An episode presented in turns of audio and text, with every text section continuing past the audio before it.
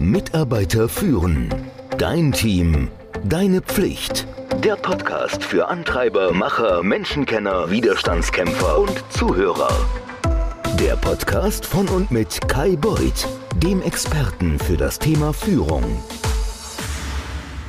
Am Freitag gab es keinen Podcast. Das ist, glaube ich, das erste Mal seit fast drei Jahren, dass es mir nicht gelungen ist. Warum ist nicht gelungen? Naja, ich habe gelernt, wie ich als Chef mit Frust und Ärger umgehen wollte und sollte und musste.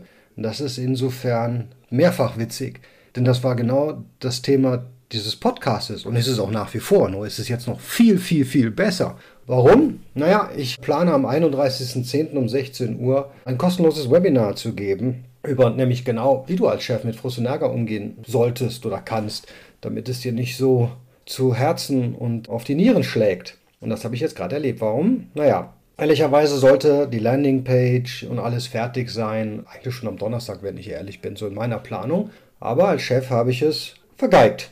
Ich habe nicht richtig delegiert, ich habe wieder mal Daten nicht ganz richtig kommuniziert. Ich habe mal wieder assume, du weißt ja, mein Lieblingswort, assume, making an ass out of you and me gemacht und habe gesagt, naja, wenn ich dem Developer sage, ich möchte das ja am Samstag alles launchen und fertig haben, spätestens, das ja logisch ist, dass man sowas ja auch durchtesten muss. Dann kam noch hinzu, dass der Developer mir zwar am Freitag einen Link zur Verfügung gestellt hat, aber ich den dann nicht bekommen habe. Dann habe ich den nächsten Fehler gemacht, den man als Führungskraft so macht. Man sitzt da und ärgert sich und ärgert sich und wartet und das kommt nicht. Und am Sonntag nee, Samstagnacht schreibt man dann genau irgendwann, kurz bevor man ins Bett geht, nochmal so eine E-Mail. Ja, also jetzt müsste es aber langsam mal kommen, kann ich wissen, wann denn das am Sonntag kommt. Und oh Wunder, die Antwort Sonntagmorgen war, oh, ich hatte es schon längst geschickt, aber irgendwie dann doch nicht. Hier hast du es. Also der Klassiker, nimm du ihn, ich habe ihn sicher. Kommt noch besser. Dann habe ich dann das alles soweit fertig gemacht und eingebaut. Ich habe auch jemand, der für mich die ganzen E-Mail-Kampagnen aufsetzt, damit das auch gut funktioniert. Das habe ich dann einmal durchgetestet und dann natürlich hat das nicht geklappt am Sonntag. Ich also völlig frustriert und habe mich auch sehr geärgert. Natürlich in erster Linie über mich, dass ich das alles so auf Kante genäht habe. Das ist natürlich nicht gut. Ich habe also dann am Montag meinen Newsletter, den du ja vielleicht abonniert hast, rausgeschickt, habe fast die gleiche Geschichte erzählt wie die, die du gerade gehört hast. Habe aber gesagt, wie geht denn ihr so mit Frust und mit Ärger um und antworte doch einfach meine E-Mail. Und ich bekam auch tatsächlich von meinen Newsletter-Abonnenten, von den Führungskräften, aber nicht nur von Führungskräften, eine Mitarbeiterin hat auch geschrieben, ein paar Antworten und die sind ganz spannend. Ist die Ann-Christine, die sagt einfach, ja, also wenn ich da Ärger habe, dann habe ich so ein paar Regeln für mich aufgestellt. Zum ersten, ich darf mich also nicht länger als insgesamt fünf Minuten ärgern. Ja, das finde ich auch gut. Den werde ich mir mal zu Gemüte führen. Oder ich bestimme selbst, ob ich das Gefühl zulasse und wer die Ehre hat, mir das Gefühl zu, in Anführungszeichen, machen. Das ist eine sehr entscheidende Sache. Es gehören ja immer zwei dazu. Einer, der ärgert und einer, der sich ärgern lässt. Hier, ich rede ganz viel mit mir selbst und programmiere mich in solchen Situationen gut um. Das finde ich auch eine gute Sache, dass man reflektiert und sich überlegt, wie kann ich da besser umgehen. Und da schreibt sie noch, in mir laufen viele Dialoge zwischen Kopf und Herz ab um den Kern des Problems zu erspüren. Will ich das noch? Geht das hier weg? Was ist das Problem genau? Kann man das ändern? Gibt es ein Problem woanders auch? Wie lange dauert das, bis der Ärger wieder weg ist? Und eine Sache, die sie als Tipp gibt, Nummer 5, akzeptiere es oder ändere es. Und das ist natürlich genau das, was eine Führungskraft ausmacht. Akzeptieren und ändern. Und ihr Chef sagte mal, manches muss man einfach aushalten und schwieg und grinste. Ich finde, das sind wirklich gute Punkte von der Ann-Christine, die ich dir nicht vorenthalten wollte. Aber auch Ysiya Kaya schreibt mir, das ist ähnlich, aber es kommt immer darauf an, worüber sich ärgert. Also ich habe ein bisschen Galgenhumor in meinem Newsletter gehabt. Ich nehme es dann mit Humor. Was soll ich auch anders machen?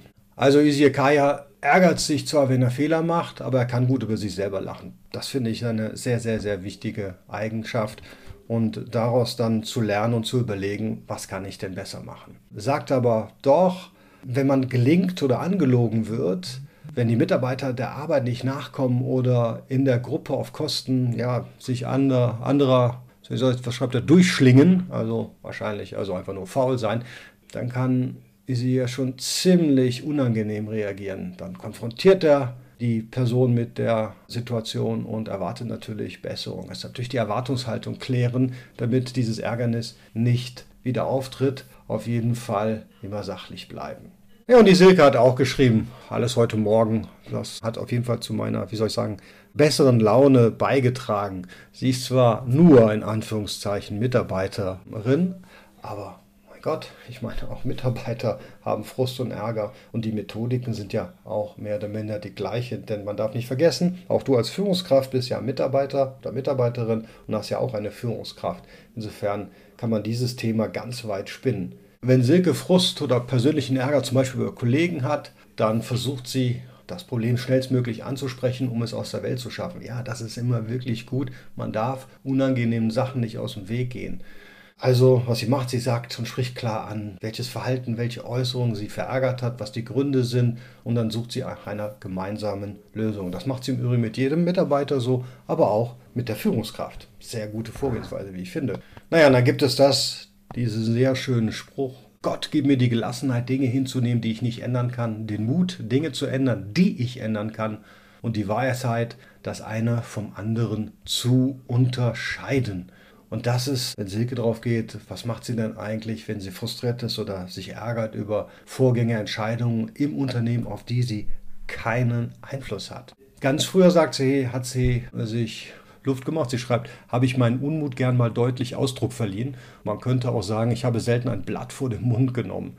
Ja, aber sie hat erkannt, das hätte ich ihr jetzt auch geraten, das ist nicht unbedingt der richtige Weg. Man verbrennt nämlich erstens seine eigene Energie, sagt sie, stimmt. Man kommt keinen Meter weiter, stimmt auch. Und dann kommt auch noch entscheidend hinzu, dass sich in den letzten zwei, drei Jahren die Zeiten auch geändert haben. Zahlen sind kritischer denn je, der Druck nimmt weiter zu, die Unternehmensführung, die Führungskräfte und die Mitarbeiter, alle müssen härter ran. Die Pandemie ist ja nicht an uns einfach so vorübergegangen. Sie sagt, dass es eigentlich gerade keine gute Zeit ist, um Gehaltserhöhungen zu verhandeln, aber wenn man sich natürlich die Inflation anschaut, dann ist es eigentlich eher angemessen. Aber im Endeffekt gibt es viele Beispiele, sagt sie, naja, über Dinge, die man nicht direkt beeinflussen kann, man sollte sich nicht darüber ärgern. Das gelingt nicht immer, aber meistens. Was ist, wenn man Ärger mit Kunden hat? Also da gibt es dann auch Kundentypen, die einen so an den Rand des Burnouts treiben, wenn man nicht aufpasst. Und da zitiert sie oder führt sie ihre Führungskraft als gutes Beispiel voran. Diese Führungskraft lässt sich im Grunde durch niemanden aus der Ruhe bringen. Selbst bei sehr schwierigen Kunden bleibt sie ruhig und kann lassen. Sie versucht zu verstehen, was den Kunden antreibt. Boni, Zielvereinbarung, Beförderung oder sich einfach nur zu beweisen als neuer Mitarbeiter. Und wir wissen meist nicht, was manchmal so einen Kunden anstrengend macht. Das binden die einem ja nicht auf die Nase. Aber die Erkenntnis ist, und das trifft auf Führungskräfte, glaube ich, Mitarbeiter und wie hier im Silkes Fall auch auf die Mitarbeiter, auf die Kunden zu, sorry. Die meisten oder die allerwenigsten Kunden sind wirkliche A. Punkt, Punkt. Die meisten sind entweder überfordert, haben Angst oder immensen Druck von oben. Wenn man das verinnerlicht, kann einen kaum noch ein Kunde ich sage erstmal tatsächlich auch ein Mitarbeiter oder eine Führungskraft aus der Fassung bringen. Ja, liebe Silke, liebe Üsier, liebe Ann, vielen Dank für eure doch relativ spontanen und zügigen Antworten auf meinen E-Mail-Newsletter und dass ihr mir geholfen habt, über meinen Frost des Wochenendes, dass das alles nicht geklappt hat, hinwegzukommen. Aber jetzt klappt's, alles läuft. Das Webinar nimmt seinen Lauf. Nächste Woche, Montag, 31.10. um 16 Uhr, haben wir ein Webinar zu als Chef mit Frust und Ärger umgehen. Ich werde das hier im Podcast unten verlinken, wenn du dich dafür kostenlos anmelden möchtest. Und ansonsten wünsche ich dir eine frustlose und ärgernislose Woche und freue mich auf den nächsten Podcast am Freitag und natürlich auch freue ich mich darauf, dich zu sehen im Webinar am Montag. In diesem Sinne, eine schöne Woche. Mitarbeiter führen. Dein Team. Deine Pflicht. Der Podcast für Antreiber, Macher, Menschenkenner, Widerstandskämpfer und Zuhörer. Der Podcast von und mit Kai Beuth, dem Experten für das Thema Führung.